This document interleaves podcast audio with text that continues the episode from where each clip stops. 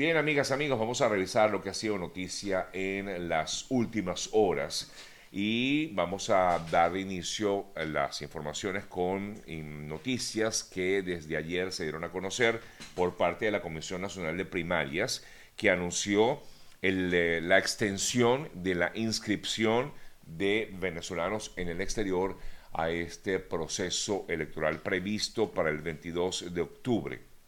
Y recuerden que lo pueden hacer aquellos que se encuentran fuera del país eh, y quieran participar en este proceso de primarias a través de la página primariaexteriorde.com. Repito, primariaexteriorde.com y poder completar allí todo el formulario perdón, de actualización de datos. Recuerden que la única, el único requisito es haber estado escrito en el registro electoral en Venezuela. Actualizar esos datos y participar entonces el próximo 22 de octubre. Y decidieron extender el lapso hasta el 9 de julio. En un principio era hasta el 7, ahora será hasta el 9 de julio a las 11 eh, y 59 minutos de la noche. Sería, digamos, el lapso final o el eh, tiempo final para poder inscribirse en este proceso de primarias. En torno a ello, les comento que en el día de ayer el dirigente político Luis Ratti, eh, quien eh, conversó con el colega Vladimir Villegas, le dijo que estas primarias no se van a dar por parte de la oposición, que este proceso, según pues, su parecer, está pasando por encima de las leyes. Dijo que se basaba en lo que dicen las leyes y en la constitución y en el caso específico de María Corina Machado, y dijo que el, informe de la Contraloría era bien claro y que supuestamente ella estaba, em, eh, estaba inhabilitada por presuntamente haber estado involucrada en hechos de corrupción. Incluso habló de una supuesta apropiación indebida de un avión. Mm, eso fue lo que dijo Ratti en esta conversación que tuvo con el colega Vladimir Villegas. Eh, em, pero a pesar de todo esto, a pesar de esa supuesta inhabilitación o esa inhabilitación, que en todo caso tendría no solamente Marcolina, sino también otros candidatos o precandidatos como Freddy Superlano, Enrique Capriles y Andrés Velázquez, igualmente estas personas, o mejor dicho, estos candidatos han decidido seguir adelante y es justamente lo más reciente con respecto al tema de María Corina como tal, que eh, hoy, por cierto, tiene previsto María Corina dar una rueda de prensa para dar detalles acerca de lo que va a ser su posición con respecto a este proceso electoral de las primarias del 22 de octubre. Muchos me han preguntado acerca de consultar o conversar con María Corina, pues ya he solicitado esa entrevista, vamos a ver en qué momento ella tiene disponibilidad también para poder conversar con nosotros y por supuesto darles a ustedes un poco más de información directa. Pero para el día de hoy ella tiene previsto realizar una rueda de prensa donde dará, detalles de lo que en todo caso va a hacer. Ella ya lo ha comentado, va a continuar adelante, va a seguir adelante. Ella ha recibido el apoyo de gran parte de, la, de los organismos internacionales a raíz de lo que fue esa eh, inhabilitación que fue ratificada en todo caso por la Contraloría General de la República en Venezuela y que ah, la semana pasada leía el eh, representante o este dirigente político mm, José Brito, ¿no? que fue el que dio a conocer esta, esta información. Decía que Maracolina recibió el apoyo de varios organismos internacionales, entre ellos la Unión Europea, la cual rechazó la inhabilitación política impuesta a María Corina y que en todo caso pues permitiría, le impediría ejercer cargos públicos por 15 años, y es lo que al parecer pudiera ocurrir con otros candidatos, muy similar a lo que ha pasado en Nicaragua. Ante esta propuesta, o mejor dicho, este rechazo por parte de la Unión Europea que fue explicado en el día de ayer a través de un comunicado donde expresa su preocupación de lo que ocurre en Venezuela y sobre todo en relación con el caso específico de María Corina Machado, el eh, régimen venezolano respondió a través de un comunicado emitido por la Cancillería y sostuvo que esa instancia no debe intrometerse en asuntos internos del país. Decía la Cancillería, no aceptamos tutela de ninguna potencia o de grupos de países aliados. Muchos han hablado sobre este tema, entre ellos también Rafael Ramírez, el exministro de Petróleo, dijo que la inhabilitación política impuesta en contra de María Corina demuestra la debilidad que tiene en estos momentos la administración de Maduro, decía, entre otras cosas, el exministro chavista Rafael Ramírez.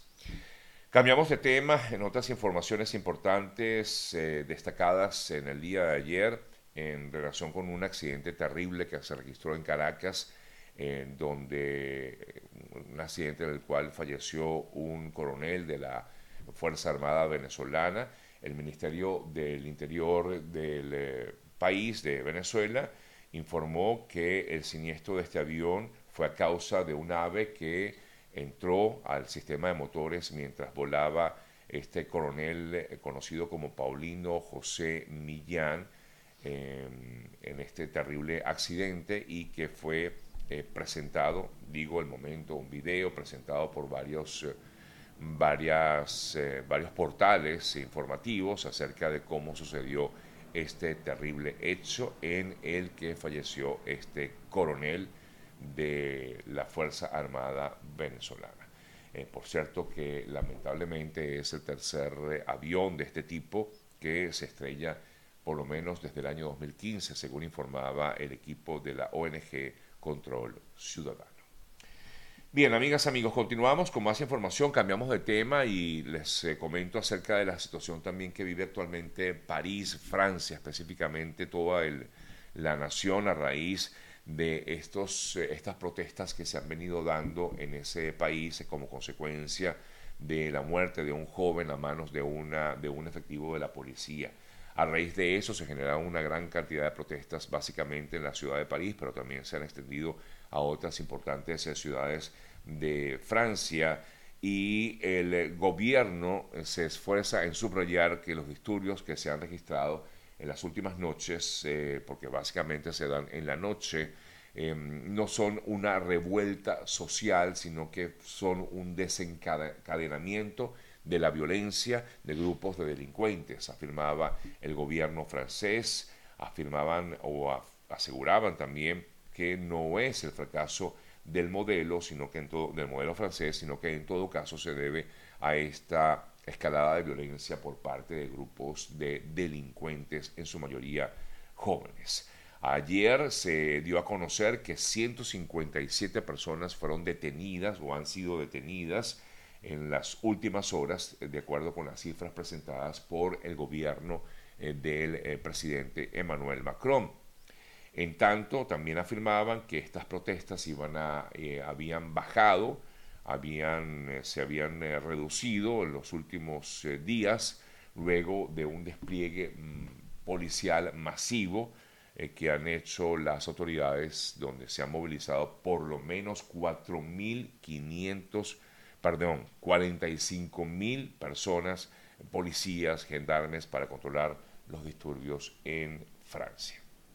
Hablando de protestas, ayer hubo varias manifestaciones en contra de la Em, de la puesta en marcha de esta ley contra inmigración o como anti-inmigrante, como se le conoce la ley SB 1718 aquí en Florida. Y ayer hubo varias protestas, entre otras en Homestead, en el sur de Florida,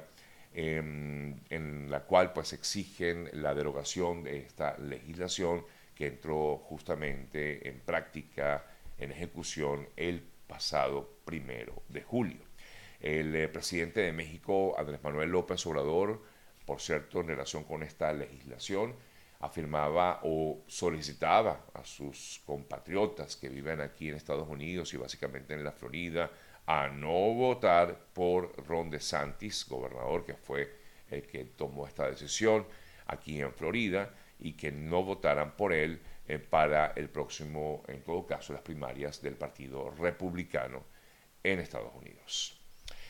En relación con el tema del paro humanitario, muchas, muchas personas me han preguntado acerca de si está activo, si no está activo, si realmente aquellas personas que están esperando respuesta desde octubre, noviembre, diciembre, ante la situación de incertidumbre que viven muchas familias en eh, diversas partes del mundo, básicamente en Cuba, en Nicaragua, Haití y Venezuela, tras estos meses de espera, eh, un eh, representante del, del, Departamento de Seguridad Nacional de Estados Unidos, Blas Núñez Neto, ayer afirmaba o aseguraba que todas las solicitudes de los ciudadanos de los países beneficiarios van a ser procesadas, que de hecho solicitaba o pedía disculpas porque efectivamente sabe que ha habido retrasos, pero que igualmente todos iban a ser respondidos. No obstante, el programa pues sigue rodeado de críticas ante esto, justamente lo que ha sido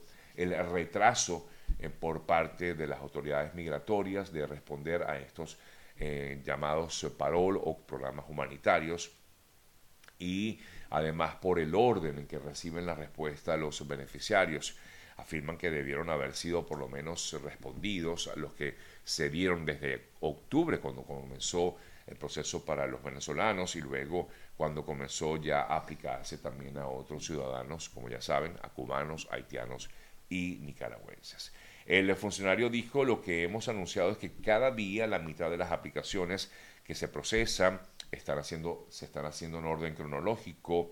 o sea, en el orden que se presentaron, y la otra mitad se procesan al azar. Aplicó, eh, dijo él, que alguien había aplicado el día anterior, por ejemplo, y pudiera ser procesado el día siguiente. Esto puede ocurrir porque efectivamente algunos lo están haciendo, eh, algunos mm, procesos lo están manejando el Departamento de Seguridad Nacional de forma aleatoria, ¿no? de forma, ah, digamos, al azar, mientras que continúa, afirma él, Blas Núñez en Neto, afirmaba que van a dar, eh, van a hacerlo igual, es decir, desde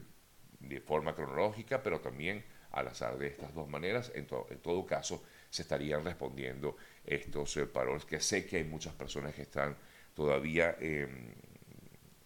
con esa angustia de no saber qué va a pasar con respecto a estos programas que ya se iniciaron o que ya introdujeron desde el mes de octubre.